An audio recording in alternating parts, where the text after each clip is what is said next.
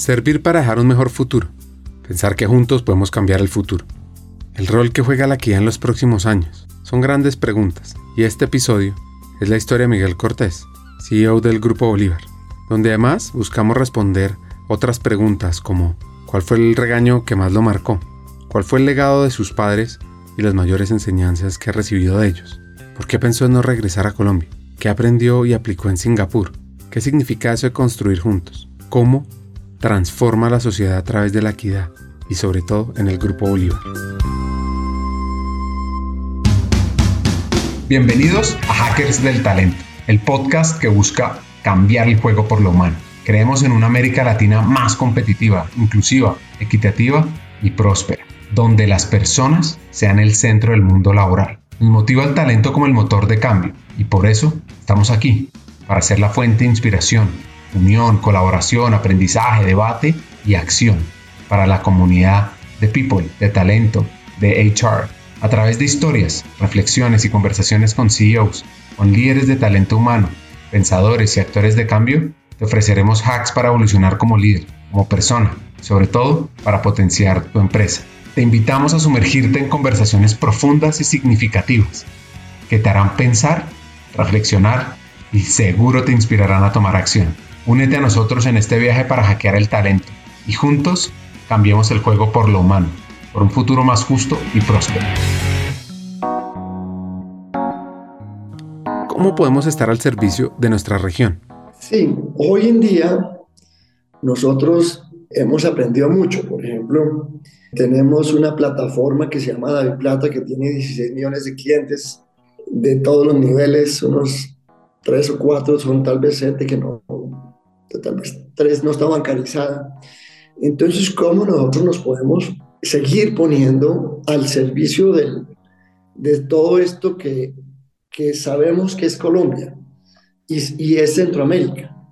¿Cómo hacemos para darle educación financiera a los más necesitados? ¿Cómo hacemos para, para construir una mejor Colombia, también una mejor El Salvador, Honduras?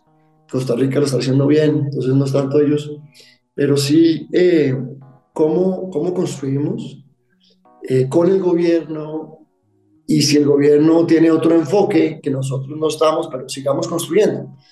Eh, cómo apoyamos muchas causas nobles que tiene este gobierno. Hay veces dicen una cosa, quieren otra, después dicen otra, pero en últimas lo que quiere este gobierno es una mejor Colombia, una más, más cercana, donde haya más empleo, donde haya más oportunidad, donde haya más mejor educación, donde todos tengan agua, luz, eh, un piso donde vivir. Y nosotros creo que nosotros podemos ayudar mucho. Y creo que muchas empresas también pueden ayudar mucho.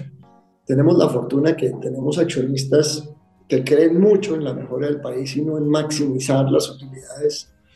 Que demos utilidades, sí, porque si no, no tenemos, no podemos dar empleo. Pero nosotros, por ejemplo, tenemos unos 18 mil obreros que no están en la nómina mía, son de los subcontratistas, pero si hay un problema con la construcción bis y se llega a caer en el país, pues puede haber mucho obrero que pueda perder su trabajo. Se habla de que en el sector constructor hay 1.600.000 empleados que con la bajada de lo que ha venido pasando pueden perder 800.000 personas el trabajo, que sería muy triste para nosotros porque estamos construyendo precisamente viviendas, vivienda de interés prioritario y vivienda de interés social.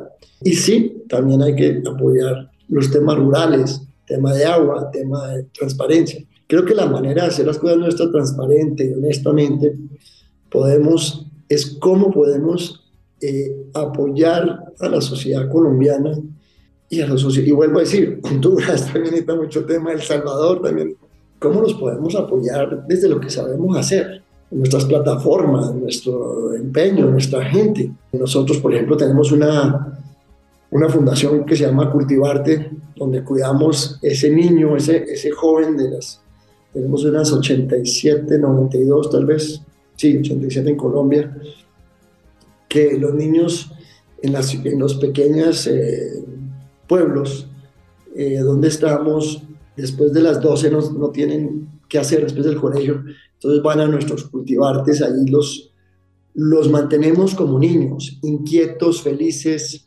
aprendiendo. Entonces tiene un salón de computadores, de 20 o 30 computadores, tenemos eh, profesor para, para danza, para arte, tenemos profesor para pintura, tenemos alguien que les lee libros, tenemos profesora de ajedrez para que aprendan a pensar antes de actuar. Eh, y, y, ahí pasan de las 12 hasta las 5. Por la mañana también van personas del pueblo y se reúnen, madres se reúnen y, y, se reúnen con temas importantes para, para el pueblo. Eh, y ahí por ahí pasan unos 200 mil niños, 300 mil niños al año que estamos manteniéndoles porque hemos visto que si tiene mucho tiempo, pues algunos se van a jugar fútbol los niños o las niñas muñecas o lo que sea, pero otros niños entran en la droga, entran a robar, las niñas entran en prostitución. Entonces, ¿cómo nos mantenemos jóvenes, sanos, eh, haciendo cosas? Ese es un ejemplo de, de, algo que también estamos haciendo a través de nuestras cultivartes, que pues es puro eh, tiempo donado de la gente nuestra. Eh, y creyendo en, eso, en la familia, en la unidad, en el ser humano. Y es como nosotros, nuestra cultura tan pura, en el sentido de creer en el ser humano para hacer cosas buenas, cómo podemos acompañar a este gobierno eh, y a todos los gobiernos en crear una mejor Colombia, una mejor Honduras, una mejor eh, mejor El Salvador, Costa Rica, pero por ejemplo tenemos una oficina pequeña en, Miami, no estamos pensando en cómo hacer una mejor Miami, no. pero en nuestros países sí. Y nosotros sí creo que podemos, eh, creo que esa alianza entre la universidad, el gobierno y la empresa privada, podemos construir una mejor Colombia, una Colombia humana, una Colombia cercana, una Colombia más, más, más con más oportunidades para tanta gente que es tan buena. El colombiano es eh, creativo, eh, es, es, bueno, es eh, empresario, es mucho, le gusta ser, es creativo, le gusta hacer sus cosas. y nosotros estamos en casi todas las ciudades grandes, pues, todas las capitales sin duda alguna, y podemos llegar a mucha gente y apoyar muchas de las iniciativas que hemos venido apoyando. David Plata nace de, de familias en acción esos 3 millones de madres solteras que no tenían, eh, que necesitaban dinero y, que recibían un dinero pequeño y nosotros creamos precisamente de plata para poder entregar ese dinero de una forma inmediata y virtual y no tan engorrosa, eh, donde la mayoría del dinero se iba al, al transporte del dinero y no a la entrega, no al dinero. Entonces, ¿cómo se hace? Eso es la, preocupación grande, es cómo ayudamos a que a que se convierta este país en ese, ese país más cercano a los más necesitados. Eso es importante para nosotros. Sus padres son dos personas maravillosas. Los invito incluso a leer los libros de su papá, José Alejandro Cortés, que enseñan mucho sobre las virtudes. Pues ellos eran siete hermanos. Miguel es el sándwich, el número cuatro. Cuenta lo siguiente sobre su familia una familia muy deportista, una familia mm, en el cual mucho énfasis en los principios, en los valores, en el respeto, en el cariño, en el mirar a las personas a los ojos, saludar, despedirse, con muchos amigos, eh, nosotros y muy bienvenidos siempre en la casa, entonces siempre había fácilmente 14 o 15 personas en la casa, en el sentido que podíamos invitar a un amigo para jugar. Entonces es un entorno, yo diría que muy sano, eh, mucho respeto, mucho cariño, mucho deporte, con muchas enseñanzas, unas enseñanzas de, escuchar el uno al otro, enseñanzas de darle oportunidad a todo el mundo, escuchar a todo el mundo, respetar a todo el mundo, eh, aprender las diferentes culturas. Mi papá es colombiano, mi mamá es de Estados Unidos, entonces eh, nacimos, yo nací pues hablando en inglés con ella, en español con mi papá. Fue muy divertida manera de crecer con tantos amigos. Hoy mis hermanos son mis mejores amigos. Fue hermoso. Fuimos al colegio Nueva Granada y después obviamente por la influencia de mi mamá todos estudiamos nuestra universidad por fuera de Colombia en los Estados Unidos. Recordando la infancia de cada uno, los regaños que nos han dado los papás nos marcan. Él tuvo pocos. O como dice. Solo una vez, eh, recuerdo con dos de mis hermanos mayores, eh, salimos a, a montar en bicicleta después de llover eh, y estábamos como los niños y no nos dimos cuenta del tiempo, estuvimos por fuera, no sé, dos o tres horas, ya toda la noche haciendo en bicicleta lo que hacen los niños, saltando montañitas, nosotros vivíamos en el norte de Bogotá, donde era, pues no había mucho, mucho, hace pues, muchos años no había mucho, muchas casas y pasábamos por los charcos y nos mojábamos. Y, de todas maneras, salimos como a las 4 y volvimos como a las seis y media, en vez de a las 5, o sea, ya era de noche. Eh, y nuestros padres estaban, mi papá estaba, mi mamá estaban muy angustiados. Eh, los vecinos, pocos vecinos, teníamos tres casas de vecinos nomás. Básicamente, pues nos iban a dar una paliza, como decía un vecino, de él, una paliza a esos niños para que aprendan. Mi papá, en vez de darnos una paliza por ser tan irresponsables de no llegar a tiempo, netamente nos abrazó, nos dio un, un abrazo muy grande, lloró y fue, fue una enseñanza de vida, realmente que, que uno aprende más con el amor y el cariño que con la violencia o el castigo. Y es ese, ese cariño de, de ser un ser humano tan lindo que es. Y, no hizo nada de lo que los vecinos querían y aprendimos muchísimo. Ese regaño fue el regaño más, más hermoso que hemos tenido en la vida. Es de admirar un padre así, sobre todo tan vanguardista en una época donde el castigo, el rejo la palmada abundaban en los hogares. Incluso de admirar un padre así en esta época que sabemos más de educación. Bueno, pues imagínense que en el año 1916, durante la Primera Guerra Mundial, tres neurólogos franceses, George Charles Guillain, Jean-Alexandre Barré y André Stroll, ejercían como médicos dentro de las filas del ejército francés, y allí tenían la posibilidad de conocer a dos soldados que padecieron una parálisis parcial y posteriormente se recuperaron de ese trastorno.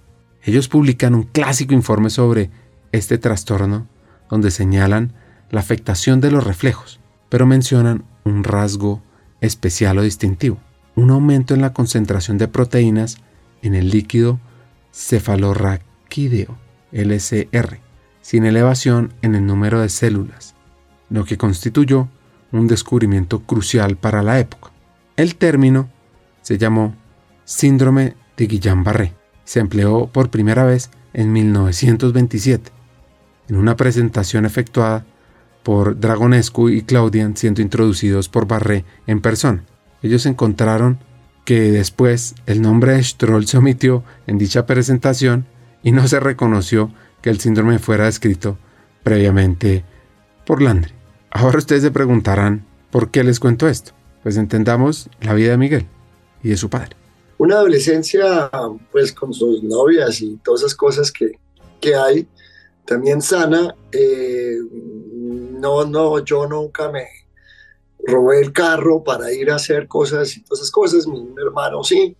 Una, yo diría que una, la fortuna de tener una adolescencia divertida nosotros pues no teníamos ni fincas ni nada de esas cosas.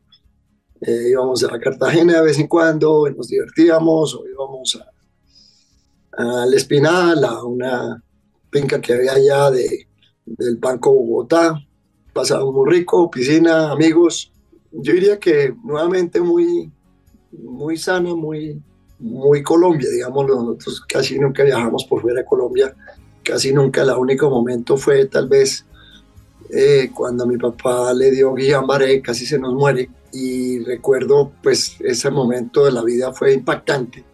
Fue muy difícil por, por la ausencia que, que fue y que no entendíamos. Ya cuando vuelve, vuelve a un joven, pues vuelve una persona blanca y transparente de más o menos 45 kilos, tal vez 50. Y en ese momento sí nos, al cabo de unos meses o ya en la casa, eh, sí nos tocó viajar a Miami para que lo vieran otros médicos y estuviéramos allá. No sé, un mes o dos meses estuvimos allá. Pero muy divertido de todas maneras todo, excepto ese momento de angustia, digámoslo así, muy grande y casi perdemos a nuestro papá. Ya éramos siete, mi mamá pues obviamente preocupadísima, mi mamá pues no trabajaba, pues trabajo, eran siete hijos más que, más que trabajo, 24 horas al día, siete días a la semana, ¿no? Y una enseñanza fuerte de, de hacer las cosas bien permanentemente. En el colegio, en todos lados, todo lo que hagas, hágalo con cariño y con amor y bien. Pon lo mejor de ti, haz el mayor esfuerzo. Eso es todo lo que pedimos de ti, no que saques notas perfectas ni nada, sino que hagas tu mejor esfuerzo. Y fue una vida de hacer nuestro mejor esfuerzo, de respetar a otros, de nunca hacer trampa, de hacer lo que podemos hacer y de apoyarnos. Obviamente mucho apoyo del uno, la familia somos muy unidos y mucho apoyo.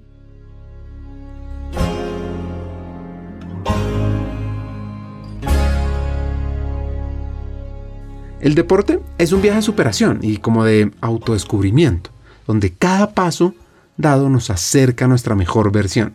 Como dijo Jorge Luis Borges, el deporte es una metáfora de la vida, una manifestación de la pasión y la tenacidad humana que nos lleva a trascender nuestras limitaciones.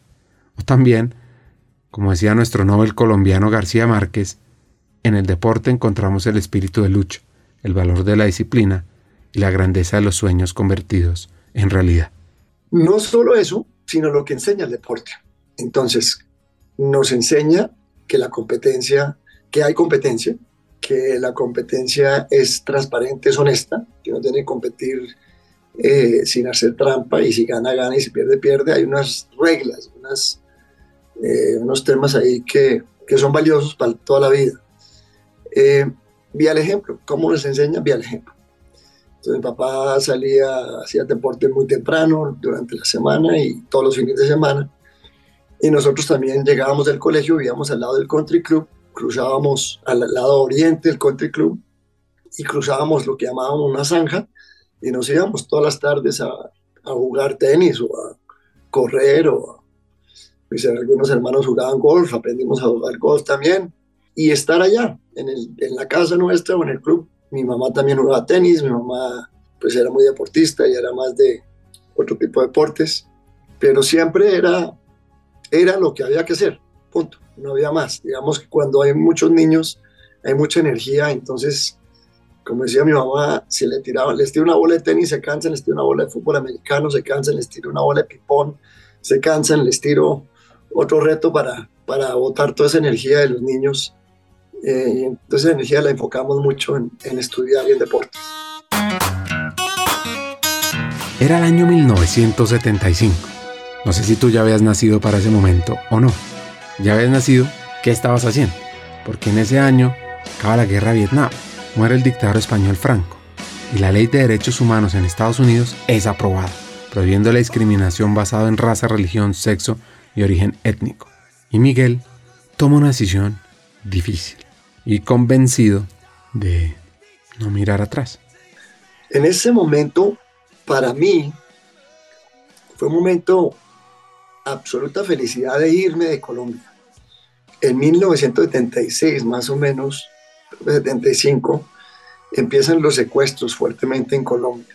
Y eso quiere decir que prohibieron, prohibían que, que yo saliera, digamos, de noche después de las 9 o 10 no podía salir, con mis amigos, ni a fiestas, ni nada. Me acuerdo que la fiesta de grado, eh, que todo el mundo pues se quedaba hasta las 4 de la mañana, y me tocó devolverme como a las 11 de la noche, 11 y media, dejar a la niña que había llevado allá en la fiesta. Entonces yo me fui con ganas de nunca volver. Y estuve por fuera nueve años y, y nunca volví. Y mi decisión fue no volver, nunca a Colombia.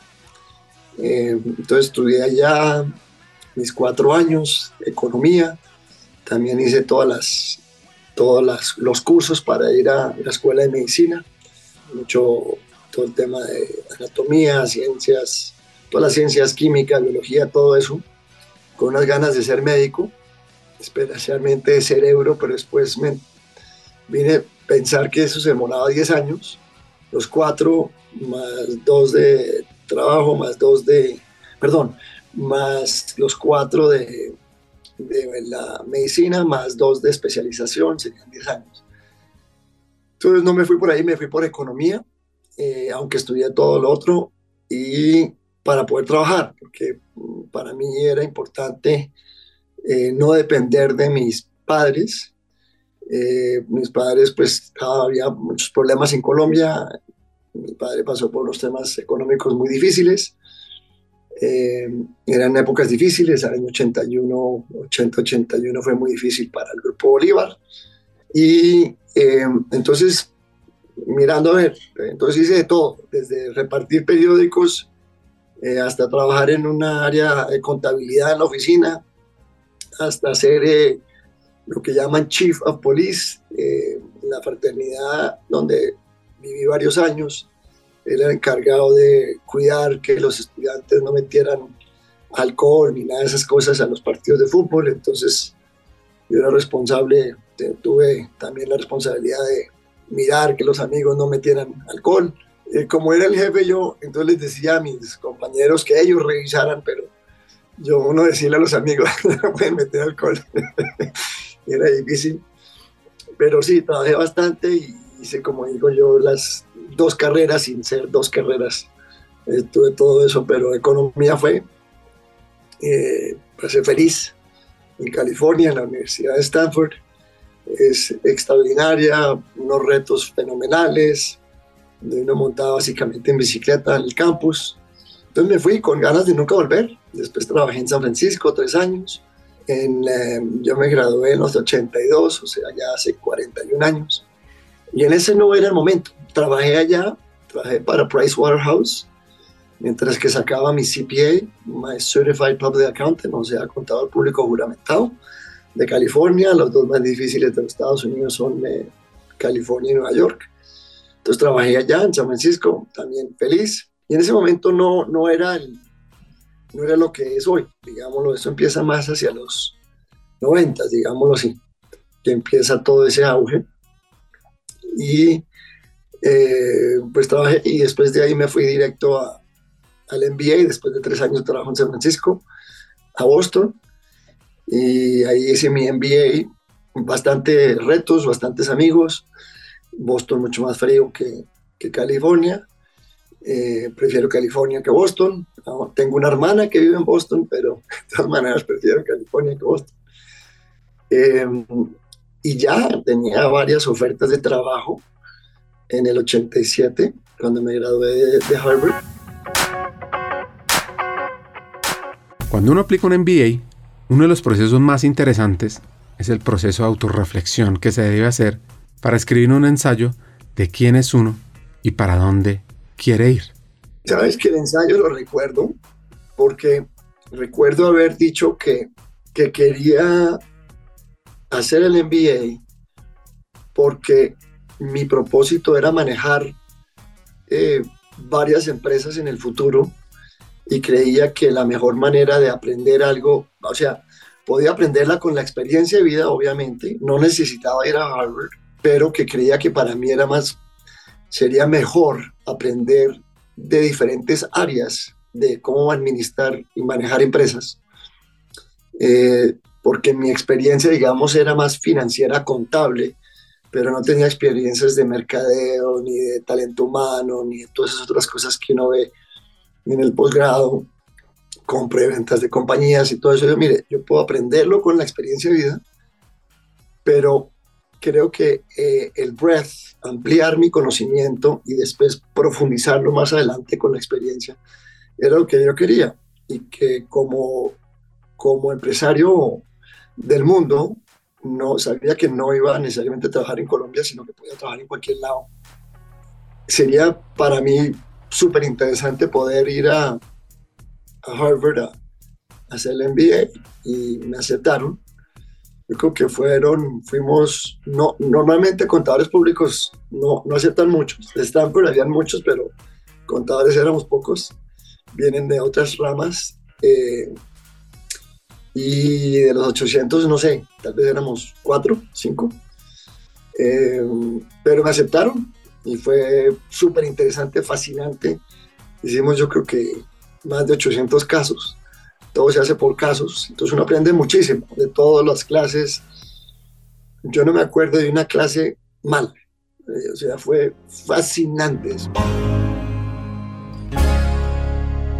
Esta historia de la contabilidad me recuerda a tres personajes en la historia reciente que estudiaron lo mismo que Miguel. Estoy seguro que no los van a adivinar. El primero, Sir Mick Jagger.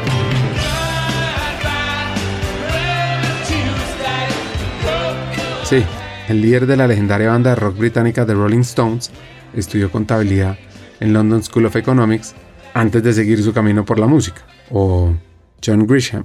Sí, ese reconocido autor estadounidense, conocido por esas novelas de suspenso legal, y antes de convertirse en escritor, se graduó en contabilidad y trabajó como abogado. Y por último, Phil Knight, fundador de Nike, se graduó en contabilidad y posteriormente hizo un MBA en la Universidad de Stanford.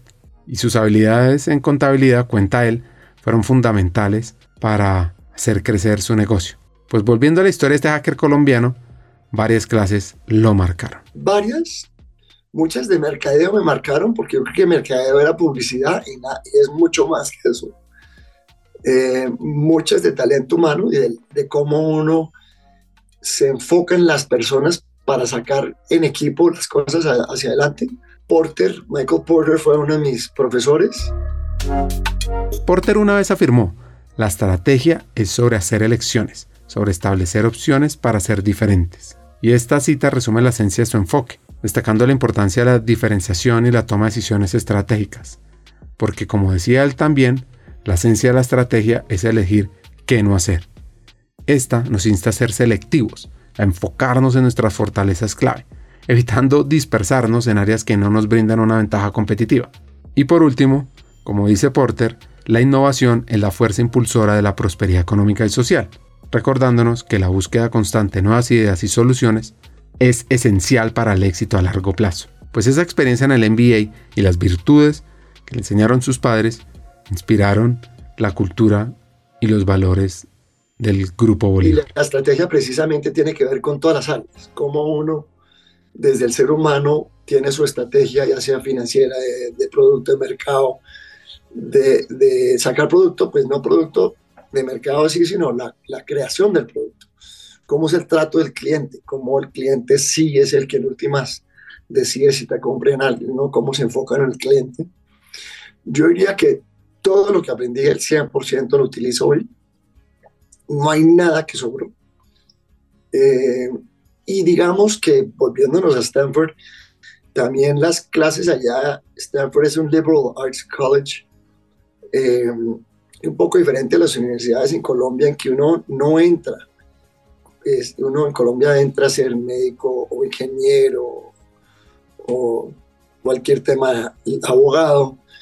Y eso es lo que es, punto. Desde el día cero uno se enfoca en eso. Allá uno los primeros cuatro años eh, tiene su, su hace su, su, enfoque en un área que fue economía en el caso mío y el tema de, de la parte para ser médico pero tomé todo tipo de clases y esa es la ventaja que tienen que tomaba uno clases de historia, clases de filosofía, clases de todo. Y entonces eso lo marca uno para, para ser ese, ese estudiante inquieto, que coincidía mucho con lo que vimos en la casa.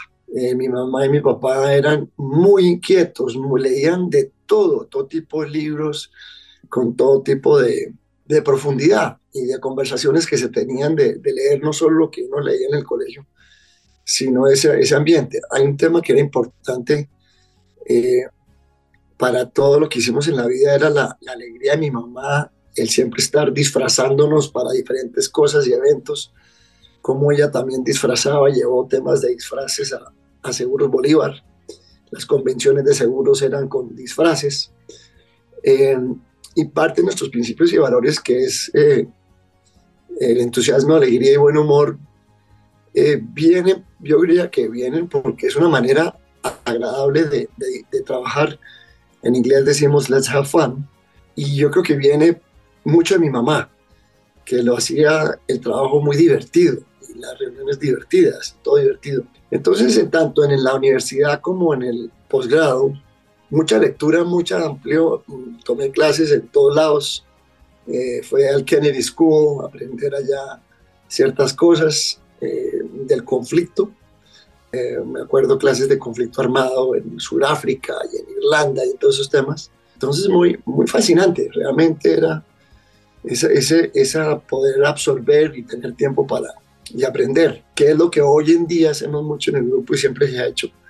Es el tema de innovación precisamente para aprender, aprender de otros, eh, entre nosotros, construyendo lo que podamos nosotros, leyendo mucho, viajando y sabiendo que somos eh, una fuente inagotable de recursos y de creatividad, digámoslo así, no solo nosotros, sino con las universidades que nos unimos, a los países donde vamos, las compañías con las que hablamos, los startups con las que aprendemos mucho, las big tech, insurtech, fintech, eh, todo. Por todos lados, yo diría que es un complemento eh, esta historia. Hagamos una pausa. Como sabes, en Hackers del Talento estamos en una misión, cambiar el mundo laboral por uno más humano, inclusivo y próspero. Sabemos que no podemos hacerlo solos, necesitamos tu ayuda. Te invitamos a compartir este episodio con esa persona especial que está buscando crecer en su carrera o mejorar su empresa. Juntos podemos inspirar a más talentos a sumarse a este movimiento. Queremos que te unas a nuestra comunidad, suscribiéndote al podcast, recibiendo las noticias de nuestra página de LinkedIn o averiguando más en hackersdeltalento.com. No te pierdas la oportunidad de ser parte de algo grande, de marcar la diferencia en el mundo laboral y de transformar la vida de miles de personas porque juntos podemos hacerlo posible. Nosotros ya estamos aquí, dando el primer paso. ¿Y tú? ¿Te unes a nuestra misión de cambiar el mundo laboral por uno más humano? Hagámoslo juntos. Sigamos con el episodio. Habían pasado varios años de su vida estando en Estados Unidos, soñando con esa carrera por el sueño americano. Y llega una fecha que este hacker tiene muy presente. Marzo de 1987, mi papá viene a hablar conmigo me dice, Miguel, ¿qué vas a hacer? ¿No has vuelto a Colombia? ¿Qué piensas? yo, no, yo aquí tengo mi oferta. No voy a trabajar para esta compañía de consultoría. Me voy para Europa. Eh, este es mi dream come true job. Para eso me fui. Eh, tengo esto y esto y esto. ¿Por qué preguntas? Eh, en ese momento también en, el posgrado estaba trabajando para pagarme la universidad, eh, porque sabía que mi papá pues tenía problemas en Colombia dificilísimos. Digamos, tuvimos el, el tema del 81 hasta no sé cuándo, pues podemos hablar. Pero el 81 fue la, la crisis grande que hubo, el tema del, Banco Bogotá, que casi nos quiebra, y sin duda casi quiebra mi papá. Eh, entonces no había fondos, entonces pues teníamos de todas maneras otros hermanos en la universidad, otros que ya estaban trabajando. Eh, mi papá haciendo muchos esfuerzos por pagar la universidad, que es, pues es caro, más caro que Colombia sin duda. Tenía todo planeado y él vino a hablar conmigo. Me dijo, pues nosotros necesitamos una persona como tú eh, para ser eh, financiero de Seguro Bolívar, de la compañía seguros. Estamos mal. Y entonces, pues, wow, me cogió de sorpresa absoluta. Me dejó unos papeles, al día siguiente nos reunimos dije, pues mal es poco decir cómo vamos, vamos muy mal. Y entonces digo, sí, por eso te estoy pensando en que tú serías bueno para, tú nos tienes, eh, no estás en noviado en este instante, no te vas a casar, vas a viajar, entonces nos puedes bajar Colombia unos años. Y entonces me prometí que vendría a Colombia cinco años, porque la diferencia de sueldo era, me pagaban el 1% si fueran 100 versus el 1, el pago era el 1, el 1%, y además tenía mis deudas con la universidad. Entonces pagaba el 1 y tenía pues dos años de maestría de deuda. Entonces era una deuda grande y cero plata. Entonces pues es que con el sote que me van a pagar no puedo pagar ni siquiera los intereses de la deuda. Digo, sí, pero es que no te puedo pagar más porque eso es lo que gana el, el, el financiero allá, gerente financiero de Seguro Bolívar. 1987. Entonces no tomé el trabajo, me fui a Colombia porque mi papá es el ser humano más espectacular que yo conozco, pues mi papá y mi mamá. Y mi papá en, en ese momento pues ya tenía yo 27 años, nunca en la vida, nunca, nunca, nunca nos ha pedido nada. Solo ha dado amor, enseñanzas, ejemplo, eh, obviamente nuestra educación. Y la conclusión mía es pues, que son cinco años voy a Colombia, ayudo si puedo, ojalá no nos quebremos. Y aquí estoy. Entonces fue no solo enamorarse uno del trabajo, sino de, Colombia nuevamente, eh, con todas las dificultades que tiene hoy y que ha tenido desde que estoy acá 35 años, pero salir de esa quiebra que nos llevó bastantes años, salir y afortunadamente tenemos un equipo de gente extraordinaria. Eso es todo, digamos que salimos no por mí ni por, por mi papá, por el 100% de la gente, trabajando fuertemente y creciendo en las empresas y, y, ya creciendo pues a la vivienda y que en ese momento no estaba dando plata, al revés, requería mucho dinero. Y fue, fue algo espectacular y salir y, y ver a tantos seres humanos. Y por eso yo creo que la cultura nuestra es tan fuerte, porque es una cultura de familia Bolívar, en cual en los momentos difíciles y en los momentos buenos estamos juntos y es apreciar cada momento y, respetar a todos y saber que 100% la gente es importante. Una secretaria, el mensajero, el presidente, todos contribuimos a, construir valor y cómo se trata el cliente y cómo tratamos a la comunidad y a la sociedad. Yo creo que eso es algo que, que nunca, que está impregnado en nosotros, de no olvidarnos nunca de que entre más grande se es, más responsable se necesita ser. Entre más oportunidades que tenemos, más oportunidades tenemos que dar. Y que la sociedad es el, el tema grande. Nosotros sí tenemos una compañía que produce seguros, otra que construye casas, otro que presta dinero, pero por encima somos constructores de, de, sueños, constructores de, de, un mejor vivir, y por eso David Plata y por eso todas las innovaciones nuestras y por eso el enfoque en vivienda de interés social, en los más necesitados. Es parte de nuestra ADN, digámoslo así, con la cual yo crecí, viví, viví mis papás eh, y obviamente trabajando ya ahí todo este tiempo. En medio de la vorágine de la vida empresarial, un líder se enfrenta a una crisis que amenaza con desvanecer sus sueños y dejarlo naufragando en un mar de incertidumbre. Es en estos momentos cuando el alma del líder se desnuda ante sí mismo y ante los demás, revelando su verdadera esencia. Es en medio de la crisis donde se forja el temple del líder, donde afloran las luces y sombras de su carácter. Es en ese abismo de desafíos y decisiones difíciles donde el líder se enfrenta a su propia humanidad, a sus miedos y a sus esperanzas, entrelazados en una danza en la que cada movimiento puede cambiar el rumbo de la historia. Como en las páginas que escribía García Márquez, la crisis empresarial es una oportunidad para encontrar la belleza en lo inesperado, para escribir una nueva narrativa de resiliencia y superación. Sin duda alguna, y, estaba pasando por un tema muy difícil también, pues un poco, pero más tarde en, en el momento, ya más hacia los finales de los noventas, que hubo esa crisis hipotecaria muy grande. Entonces pasamos de una crisis a otra crisis. Eso tiene mucho tema. La primera es siempre poner la cara, ante los problemas, hablar con todos los bancos, cumplir todos nuestros acuerdos. Eh, si no se van a cumplir, eh, avisar con mucho tiempo, anticipación, que no vamos a poder pagar este mes o el siguiente mes, no este mes.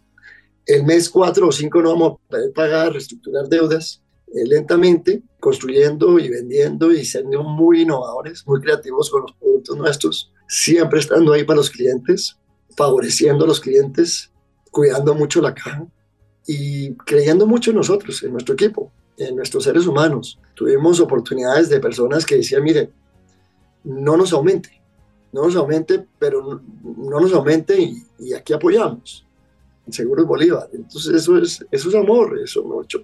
Mucha gente obviamente se fue, pero mucha gente se quedó, se quedó y luchó y, y renovamos y reconstruimos y nos rehicimos y ese creer en que lo que nosotros estamos haciendo por nuestros clientes y por nuestra sociedad es la manera de hacerlo, esa creencia absoluta, ese compromiso absoluto. Digamos, volvemos a, al deporte. Para ser un deportista uno tiene que entrenar, entrenar, entrenar y siempre compitiendo dentro de las reglas. Aquí fue lo mismo. Ese espíritu indomable, ese espíritu que vamos a sacar esto adelante, ese trabajar en equipo, ese es de que todos valemos, todos son todos. Para nosotros, cuando nos preguntan que si que si preferimos que más bogotanos trabajen por fuera de Bogotá, y entonces que somos una firma que nacimos en Bogotá, y digo, no, nosotros somos de todos los países, de todas las ciudades donde estamos, nosotros somos hombres y mujeres, blancos, cachacos, costeños, lo que sea, no importa la, la raza, la religión, las preferencias sexuales, nada. Lo único que importa es ese, es ese creer en uno mismo, ese fuente inagotable, ese ser humano puro, constructivo, que trabaja en equipo, que realmente sienten la sangre, el dolor de los clientes, sienten la sangre, el dolor del país. Eh, ese ser humano hermoso que somos todos y creer. Y eso fue lo que nos sacó adelante. Ese, eso nos sacó adelante, esa, ese espíritu invencible, inagotable de mi, de mi, papá, de todos, digamos, realmente. Eh, mucha fortuna, mucha fortuna, mucha fortuna de tener gente tan maravillosa.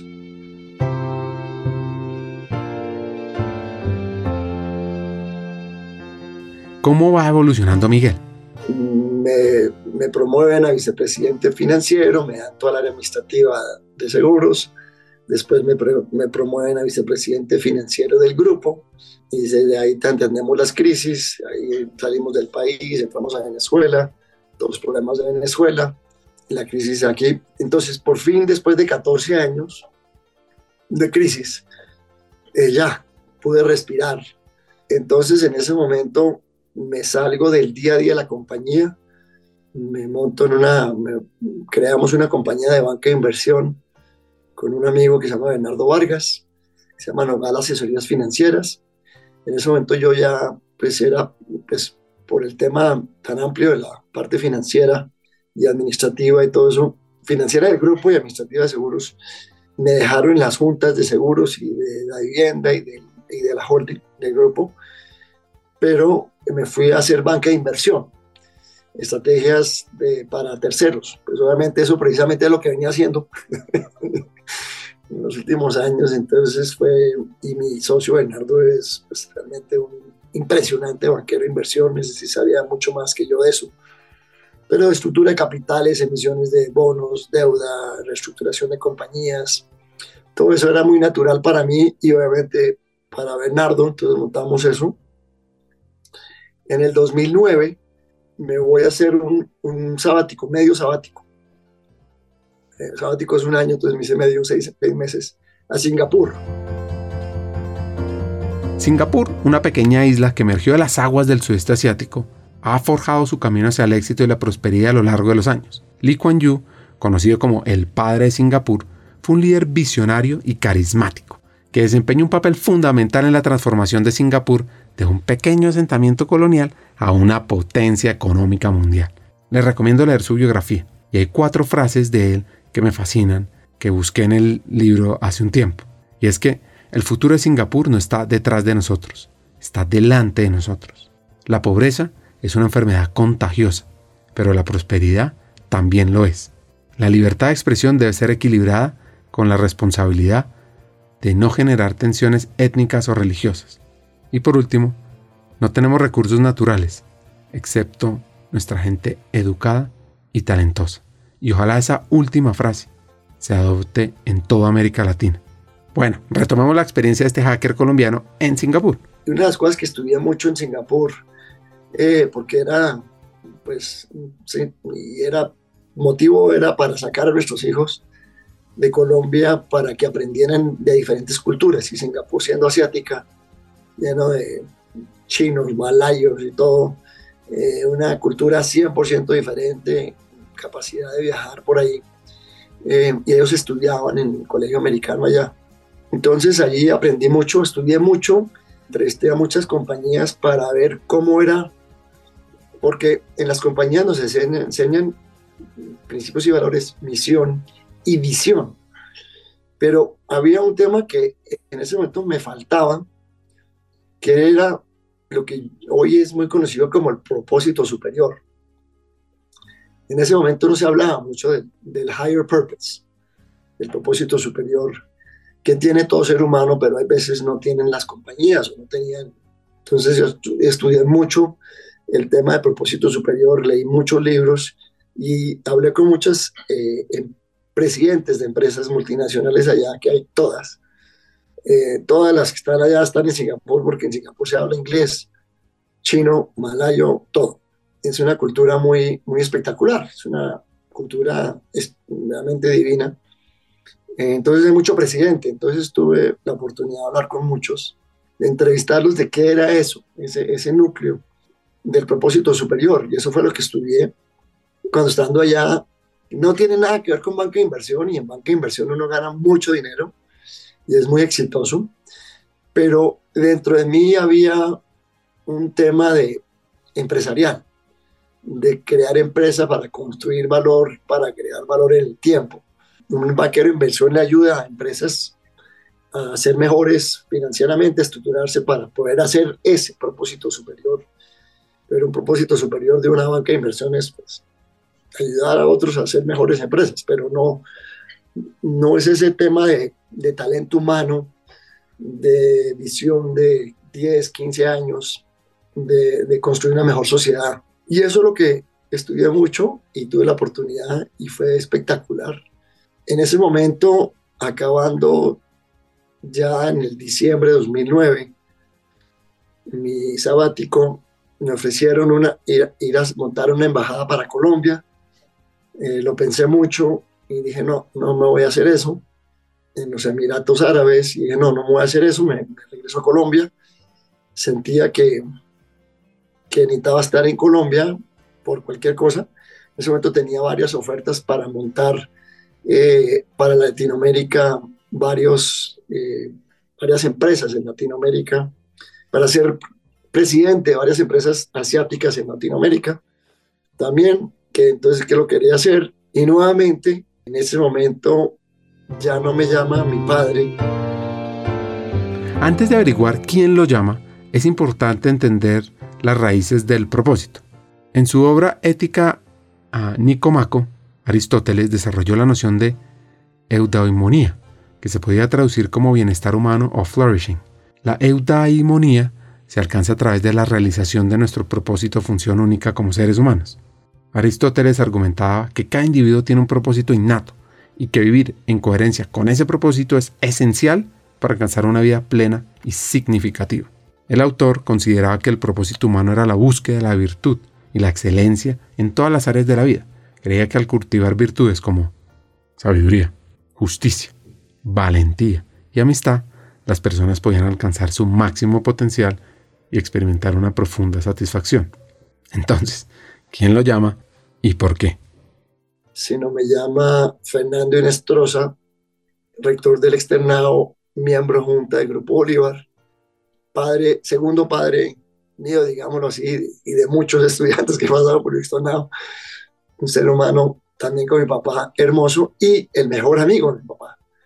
Y tuvimos una charla, precisamente lo llamé porque él había sido embajador del de, Vaticano y todas estas cosas, y tenía un mundo grande, y yo hablado con él sobre la embajada, y él me dice, oye Miguel, ¿y tú cómo, para qué? Vente para Colombia, vente otra vez al grupo, déjame hablar con tu papá, creo que es muy importante que vengas eh, y vuelvas a entrar al grupo, pues tu papá ya, ya está grandecito, pero hay, hay otros presidentes que han seguido en estos últimos ocho o nueve años que son extraordinarios, que pueden manejar todo lo del grupo y lo han hecho muy bien.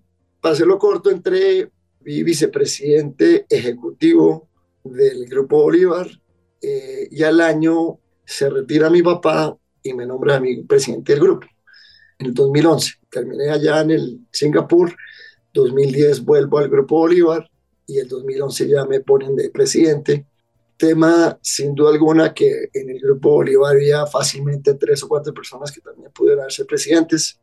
Muy buenos, extraordinarios personas. Terceros, eh, la Junta, no sé con quién habló, sé que miraron personas internas y externas y la Junta toma la decisión de que fuera yo el siguiente presidente, muy honrado porque obviamente pues eh, mis compañeros de trabajo, pues los conocía extraordinarios todos. Eh, y trabajamos espectacular con todos, con Efraín Forero, por ejemplo, que manejó el banco impecablemente. Banco de Vivienda es lo que es por Efraín. También estaba en ese momento Jorge Enrique Uribe, que manejaba las compañías de seguros, eh, gente extraordinaria eh, y en todos los niveles. Entré y hemos venido construyendo, que es la vida con integridad, que es un reflejo de mi papá, que es la vida de todo el mundo. Él no puede tocar cualquier conversación que uno tiene con él, uno enriquece la vida. Es muy espectacular. Y los 12 principios y valores que teníamos los redujimos a 5 y ya, y nos fuimos y hemos seguido creando innovación, viendo en Singapur todo lo que vi. entonces, el tema de innovación, contratamos unos israelitas hace unos 14 años, 13 años, tal vez 14, y, muy fuerte en los últimos 11 que estoy allí, 12 años ya, desde el 2011. Eh, eh, muy fuerte, muy fuerte en, en, innovación y en cómo, cómo lo vamos a hacer diferente, cómo seguimos agregando valor. Volviendo al ser humano, en equipo, eh, con aliados estratégicos externos, internos, contando con el 100% de la gente, creyendo en los hombres, las mujeres, los líderes, que para nosotros los líderes son todos. Somos unos 23 mil empleados con 2 mil, eh, digamos, temporales en la constructora que nos han venido acompañando, 25 mil, que nosotros no los llamamos empleados, sino, eh, sino parte de nosotros y sus familias. Digamos, somos 25 mil familias, digamos así, más 5 mil agentes de seguros, unos 30 mil familias en los seis países que estamos, eh, cuatro en Centroamérica, más Colombia, y tenemos una pequeña sucursal del banco en Miami, eh, construyendo valor, creyendo lo nuestro, creyendo cómo, cómo hacer las cosas con ese cariño, ese respeto que se tiene. ¿Cómo se desarrolló el propósito del Grupo Bolívar? Nos reunimos, yo creo que éramos un grupo de 10, 12, vicepresidentes, en ese momento vicepresidente ejecutivo yo, y los presidentes y algunas otras personas valiosas, de que no es un propósito superior para llegar, y no es una frase como la visión, que habla de muchos temas, digamos, y son varias oraciones. Ah, perdón, no es una oración, es más una frase. Es una frase y la frase es enriquecemos la vida. Entonces sí, pero entonces enriquecemos la vida, eso eh, un artista también le enriquece, un autor, eh, todo el mundo enriquece la, enriquece la vida. Eh, cualquier canción alegra y da alegría, cualquier obra de teatro. Entonces con integridad, pero era más larga, entonces con los principios y valores y nuestro propósito y nuestro, ¿qué? nuestra misión y visión, entonces era bien confusa. y entonces y eran, pero a través de la banca y con seguros y construyendo casitas. No, entonces, no, no, no, es que no importa qué hagamos en la vida, tiene que ser más cortico.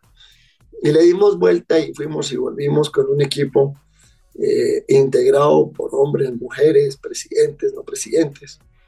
Eh, y después de mucho tiempo, y ya integré, después volvimos a integrar a mi papá porque mi papá no estaba en eso. Y él fue el que dijo, pues enriquecemos la vida, en, todos muy largo, y después yo quería más corto, y eso sí yo insistía en short is sweet. Y recordemos, acordémonos, porque los 12 principios y valores los vimos 5 y necesitamos algo que todo el mundo sepa y que todo el mundo viva. Y el cajero del banco diga enriquecemos la vida con integridad. Constructor, el obrero diga enriquecemos la vida con integridad. Y el vicepresidente diga eso. Y por fin llegamos a un acuerdo entre todos que no era enriquecer la vida nomás, que y terminó en enriquecemos la vida con integridad mostrando la manera que somos. Y fue muy importante, poderoso porque, digamos, si uno coge un cajero, uno de nuestros eh, eh, espectaculares cajeros, si ellos dicen, ¿usted qué, ¿usted qué hace? Pues yo soy un cajero, yo atiendo y recibo el dinero y entrego dinero. Eh, pero si él dice, enriquezco la vida con integridad, wow, ya entonces automáticamente sonríe, trata a la gente bien, llega una persona que normalmente llega después de esperar 10 minutos en línea o cualquier cosa, frustrada, le grita y entonces solo sonríe, lo escucha, eh, lo recibe y es algo poderoso. Es algo poderoso también porque ya las compañías que tienden a ser el área comercial, el área de operaciones, el área de riesgo, el área de abogados, el área de contadores, si enriquecen la vida con integridad, pues ya no, ya tienen que pensar es en el cliente tiene que pensar en el equipo humano, tiene que pensar en cómo va a ser más fácil para la gente hacer las cosas. No hay nada más difícil que un contrato de seguros. ¿Cómo lo hacemos sencillo? ¿Cómo lo hacemos amigable? ¿Cómo creamos el centro de atención a nuestros clientes eh, ese que llame por teléfono, las apps nuestras para que sea sencilla. Entonces todos tenemos que realmente trabajar en equipo porque si realmente lo que hacemos es enriquecer la vida con integridad, pues algo difícil y complicado y engorroso no es bueno. Eh, entonces es, ha sido poderosísimo para nosotros, tanto que esa visión y misión que tenemos, pues visión ya no existe porque es visión como más por compañía. La misión que tenemos por de grupo casi nadie la conoce, y solo hablamos de nuestro propósito superior y nuestros principios y valores. Y también tenemos un modelo de gestión que no importa en cuál compañía estés, el modelo es muy, muy, muy bueno, con el cliente al centro y tres palabras, confiable, amigable y sencillo, que fue también viene de, de otra visita que hicimos en el 2014, pero eso es otro cuento. A ti que nos estás escuchando, te pregunto, ¿quieres convertirte en un líder excepcional de talento humano en América Latina? Pues en Hackers del Talento Latam nuestra misión es formar a los futuros líderes estratégicos, tecnológicos y transformadores del mundo empresarial, que sean ejemplo de la humanización de las empresas.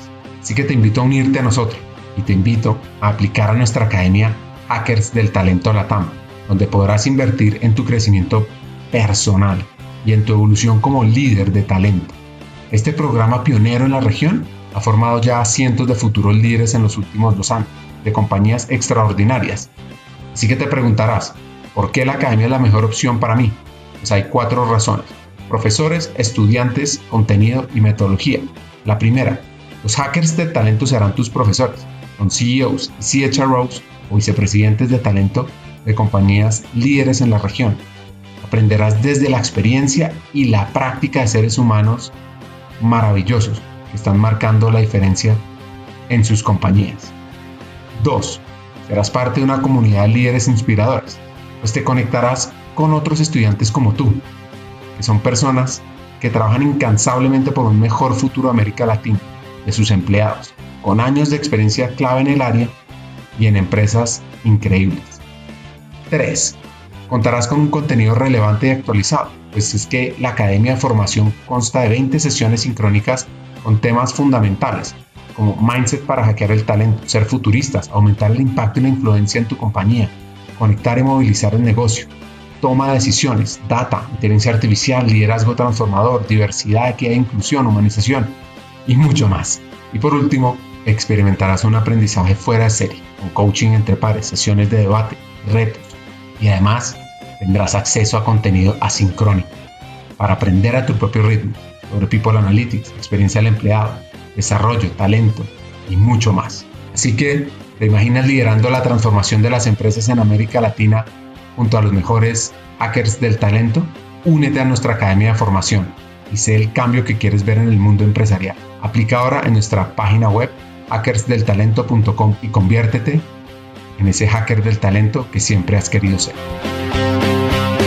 El poder de viajar y aprender en los recorridos en otros países tiene impactos insospechados gracias a una metacognición dentro de las cosas que tú dices, eh, con un grupo de como de 12, viajamos como una semana, dos semanas al año a un país diferente.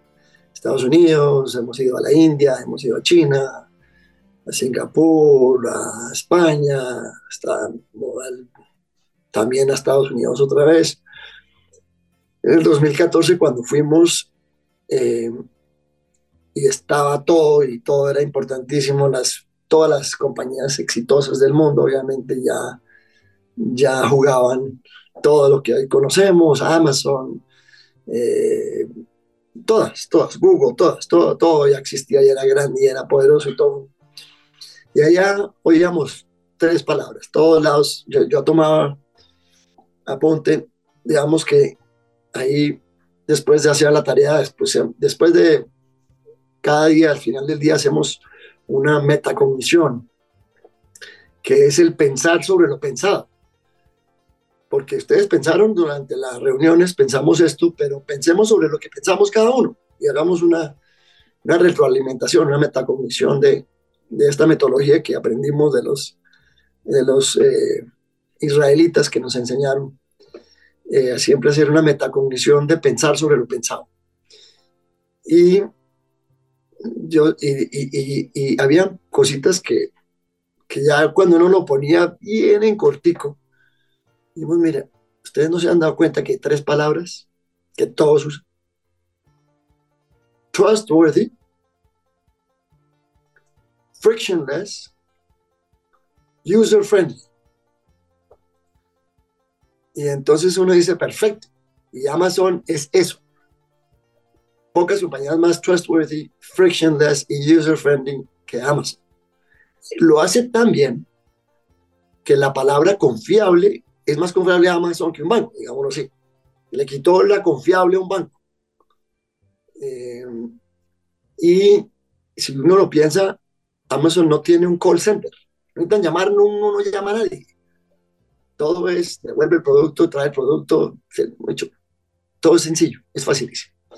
Pero igual que esas 40 compañías más, visitamos a todas, Microsoft, Google, todas.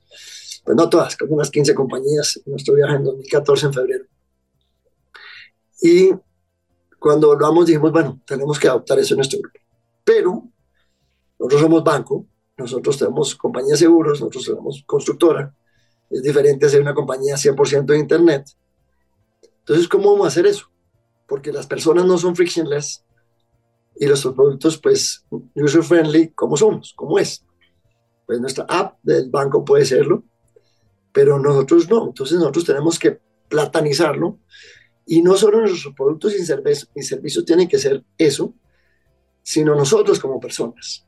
Y no como persona, pues no es user-friendly, sino que es friendly amigable. Y el frictionless es sencillo o simple, make it simple.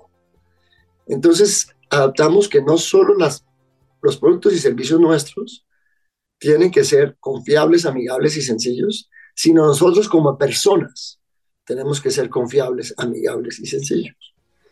Eh, entonces, adoptamos eso ah, para nuestra cultura. Entonces, es un cambio fenomenal que va perfecto con enriquecemos la vida con integridad. Y cuando nosotros vemos y, alguien empieza a actuar como pedante porque es el banco, no sé cuál, no, venga, baje el nivel, sea más humilde, sea más sencillo, sea más amigable, sea más cercano. Eh, entonces nos, nos deja muchas, muchas enseñanzas, el siempre aprender, cosa que vi en la casa desde chiquito, cosa que vi en la universidad, cosa que nosotros en, las empresas nuestras siempre aprendemos, aprendemos de los clientes, aprendemos de, de, nuestros, pues, toda la gente con la que trabajamos, con la que trabajamos, eh, tenemos un, todo una, eh, una destreza de innovación en el grupo, una competencia muy grande de innovaciones que, que, que tenemos un jurado externo que, que mira hacemos todo un día de Innovation Day, donde presentamos todas las innovaciones, no ideas, innovaciones que ya están funcionando, eh, de las, todas las empresas, cómo estamos impactando al medio ambiente, cómo estamos ayudando, qué, cómo le ayudamos a los clientes, eh, cómo le ayudamos a nosotros mismos. Eh, entonces esa combinación de confiable, amigable y sencillo, esa combinación del ser humano como fuente inagotable de creatividad, combinado con un poderoso, con poderosa innovación, combinado con que todos valemos, todos los que trabajamos en el Grupo Bolívar, eh, y todos digo todas, porque debería decir todas, porque son el 60, 62% mujeres, 40, 38% hombres. Eh, entonces, cuando hay mayoría mujeres, ya está bien dicho, todas, eh, trabajamos con alegría, nos divertimos muchísimo hay muchos momentos dificilísimos, pero nos divertimos, confiamos el uno en el otro. Eh, ¿Cómo lo hacemos más sencillo? Esto sigue siendo complicado, no, no funciona. Eh, nos encanta aprender, nos criticamos mucho en una forma simpática y, y, la, entender que nuestras diferencias nos hacen mejores. Eh, nuestras diferencias nos hacen grandes, nuestras diferencias nos dan diferentes puntos de vista y tenemos un gran problema, que todos los empleados del grupo tenemos una cuenta bancaria. Entonces creemos, en, creemos cuando estamos diseñando algo, que sabemos lo que el cliente quiere porque nosotros pues somos, tenemos una cuenta. Pues no, toca preguntar, toca mirar cómo que están pensando los estudiantes, qué están pensando estos, las, las pequeñas empresas, las pymes. Cada uno tiene su tema diferente. ¿Cómo? ¿No? Toca entender realmente los diferentes tipos de clientes que tenemos. ¿Cómo ha sido esa conexión con la equidad de género? Eh, volviendo a la cultura nuestra y ese, ese ser humano al centro de nuestra esencia, nuestra cultura, ser humano eh, de fuente inagotable de creatividad y valor.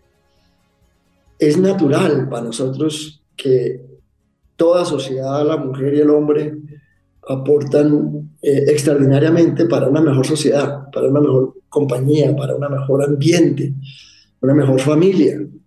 Es como pensar que en una familia las mujeres eh, no sirven para ciertas cosas y los hombres no sirven para ciertas cosas. Y, no es así. En todas las familias, los hombres y las mujeres aportan y según sus potenciales, puede ser que, que, el hombre sea más manual y pueda hacer cosas y la mujer más eh, de computadores y creativa y tengas cosas así chéveres, o no, eh, o la mujer es la que trae, la mujer en la casa es la que trae el trabajo, la que trabaja y el hombre no, o viceversa. Pero es una familia en que todos aportan, todos participan, eh, todos eh, generan valor, todos trabajan juntos. Entonces, si la familia es así, ¿por qué no la familia Bolívar? La familia Bolívar es la familia Bolívar.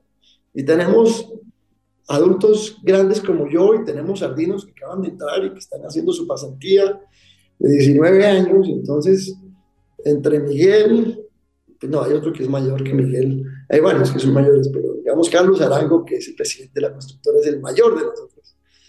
Eh, entre, entre Carlos y Miguel y los recién entrados egresados de la universidad, o ni siquiera, porque están haciendo su, entran y, y, les damos dinero para, para sacar su, su, para que se gradúen. Eh, todos somos familia, todos somos creadores, de creativos, perdón. Todos agregamos valor, eh, porque somos una familia y no importa cuál empresa estés, todos nos apoyamos, hay mucha sinergia entre la familia, eh, entre los grupos de empresas de la familia Bolívar, eh, y es ese construir, ese que se les resplandecen los ojos de construcción, y, no importa, vuelvo a decir, de dónde somos, si somos cachacos o costarricenses o, o no, de lo que sea, y, amantes de perros o amantes de gatos, o si somos de millonarios o de Barça, eso no importa. Lo que importa es esa, esa esencia, esa transparencia, ese respeto por el ser humano, esa creatividad, el querer ser innovador, la honestidad, la disciplina. Para nosotros la disciplina es muy importante. La disciplina no para llegar puntualmente a los sitios, sino para cumplir lo que prometemos lo que prometemos con la sociedad, con el gobierno, con los clientes, con nosotros mismos, eh, es, es, cómo lo cumplimos, ¿no? ¿Cómo, cómo hacemos eso? Eh, entonces, para mí es algo muy natural hablar, hablar de, de, solo hombres o solo mujeres es dejar la mitad de la sociedad por fuera y sin duda dejar el 60% del grupo Bolívar por fuera. Es muy difícil y y construir juntos es una delicia. Eh, pues juntos es, juntos el todo el Grupo Bolívar, no hombres y mujeres, sino todos, jóvenes y viejos. Eh, no, en una reunión dejar que todo el mundo hable al respecto para que todo el mundo opine. No es que las personas más con el cargo más alto son los que opinan. En todas las reuniones que tenemos, cuando hay reunión, el que esté en la reunión opina. Para nosotros es maravilloso la, la, cultura de la mujer en el grupo es, es todo. Por eso es, la vivienda no es hombre, un, un banco, el banco, sino es la banca. Y, y, nosotros nos definimos así. Es muy sencillo nuestra definición como grupo. Si fuéramos a decir, es el Bolívar es más señor, vivienda es más señora, en ese sentido. Eh, pero tenemos verdes y rojos y nos divertimos. Eh, y, eso es lo importante, es divertirnos y divertirnos todos creando, eh, construyendo. Eh, es imposible realmente hablar eh, de que los hombres saben hacer algo mejor que las mujeres. No, no hemos encontrado ni un caso que eso sea así. el que lo mejor tiene es el que mejor le va y sube por su conocimiento y su capacidad de entrega y su capacidad de liderazgo y no por su, no por su, no por su género.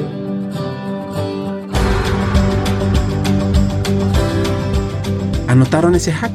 Construir juntos es una delicia y por eso para Miguel la innovación es una herramienta clave para potenciar la equidad de género. Que producen todo eso que tenemos y es la, la innovación, es la que más me conecto porque a través de la innovación podemos ver, ver a, a, las personas dolientes, las mujeres agricultoras del campo de cacaoteras.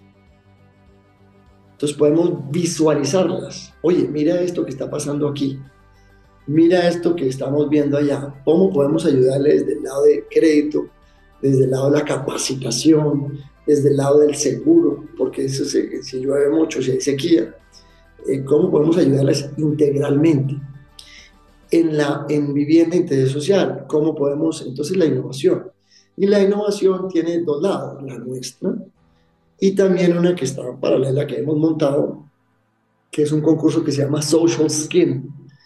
Y lo que hemos visto es que los jóvenes, mucha gente dice que los jóvenes en el mundo ya no tienen pasión, ya no quieren hacer nada, es que están ahí mirando Twitter, sociales, redes sociales, nada les entusiasma. No, lo que más les entusiasma es el beneficio social y por ende social skill. Eh, porque todos los jóvenes tienen lo que decimos tatuado, que no se puede decir en, los países centroamericanos, a flor de piel se dice allá, tienen tatuado a flor de piel eh, el tema social de contribución a la sociedad de cómo contribuir el tema ambiental, el tema de los animales, el tema de los viejitos, el tema de las aguas sucias, el tema de la polución, el tema, todo, todo, todo, todo les importa. Y creamos Social Skin porque hombres y mujeres tienen muchas empresas sociales para ayudar, pero les enseñamos a que esa empresa está bien ganar dinero para poder ampliar su producto en más municipios, pueblos, ciudades, países y volverlos mundiales, ¿cómo se vuelve eso? Entonces, no solo innovación interna, sino promoviendo a los jóvenes, mujeres, hombres, todos, los equipos son bastante mixtos, que quieran productos de equidad, de mejores ciudades, mejor ambiente, mejor educación, eh, y vuelvo a decir, la innovación nuestra que podemos hacer para nuestras cosas, pero la innovación de terceros, ellos los premiamos, los ampliamos, los, los favorecemos, digamos, eso lo hacemos con el de la Fundación Bolívar de Vivienda, que después de los ganadores los capacitamos en cómo crecer su empresa y cómo la volver más, más mejor. Eh, dicen, si van a limpiar un río, eh, el dinero, limpie socialmente, conciencia social para no ensuciarlo es lo primero y cómo se limpia y cómo se hace. Eh, entonces yo diría que ese tema de, de, innovación es coger la pasión y, la, y las ideas de los jóvenes y volverla una realidad con los no tan jóvenes. ¿Cómo hacemos para que eso viva y siempre eh, sobreviva, digámoslo así? Eh, y de ahí salen todas estas iniciativas que, que aparecen en, en, en, lo que hemos escrito muy brevemente eh, porque son tantas cosas que queremos hacer, pero de ahí salió de Plata, eh, de ahí salió que hoy tiene 16 millones de clientes y estamos ayudando en, inclusión social y, capacitación financiera, eh, para dar un pequeño ejemplo. Entonces nosotros estamos muy jugados con eso, con la innovación, porque ahí la gente tiene muchas ideas y muchas cosas que quieren hacer y volver a la realidad. Es como se vuelven esas ideas en realidad eh, y cómo las potenciamos. Y nosotros tenemos esa capacidad. Pocas veces las organizaciones se enfocan en la cultura de aprendizaje o en el modelo de creación del contenido que sus empleados consumen. La obsolescencia del contenido es el enemigo número uno en los programas de capacitación corporativa. Cerca del 40% del contenido disponible en el mercado no se ha actualizado en los últimos dos años. ¿Cuándo fue que actualizaron los contenidos internos de capacitación por última vez? Hay una plataforma que ha sabido apalancarse de la economía de creación de contenidos, Udemy. Más de 55 millones de estudiantes, Udemy es hoy por hoy el destino de capacitación virtual más grande a nivel global. que hace único y diferente a Udemy es su modelo de marketplace. Expertos del mundo real pueden transmitir su conocimiento en cursos ágiles, actualizados y con el sello de calidad de la validación social de millones de estudiantes. El 74% de los cursos de Udemy han sido actualizados en los últimos dos años. Un mensaje para todos los líderes. Una sociedad como Colombia no existe sin nuestras mujeres, sin nuestras líderes, sin nuestras madres, digámoslo así, sin nuestras hermanas, mi hija y mi esposa, eh, que también obviamente aportaría. Y todos tenemos esas personas en nuestra vida y todas son importantes. Y por ende la familia Bolívar, porque es un sitio donde todos podemos aportar. Entonces, si es tan obvio, ¿por qué en las empresas no es obvio que las mujeres agregan igual o más valor dependiendo del momento y de la circunstancia. Eh, en todo, en todo, en todas las áreas. No hay ninguna área nuestra que no tenga eh, mujeres. Para ir cerrando el episodio, un par de consejos. El primero lo recibió de... Sin duda mi padre, eh, que es todo ser humano se le debe dar una oportunidad y se debe escuchar a todo ser humano. Y eh, eso habla grande, porque ahí ya es el ser humano, para empezar.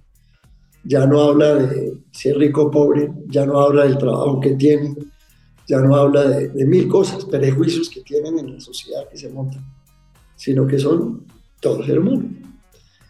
Eh, yo diría que no lo, no lo doy, no soy uno que, que diga muchos refranes, eso, pero si pudiera decirlo, eh, es inventarlo uno en este instante, es eh, hagámoslo juntos, hagámoslo con pasión.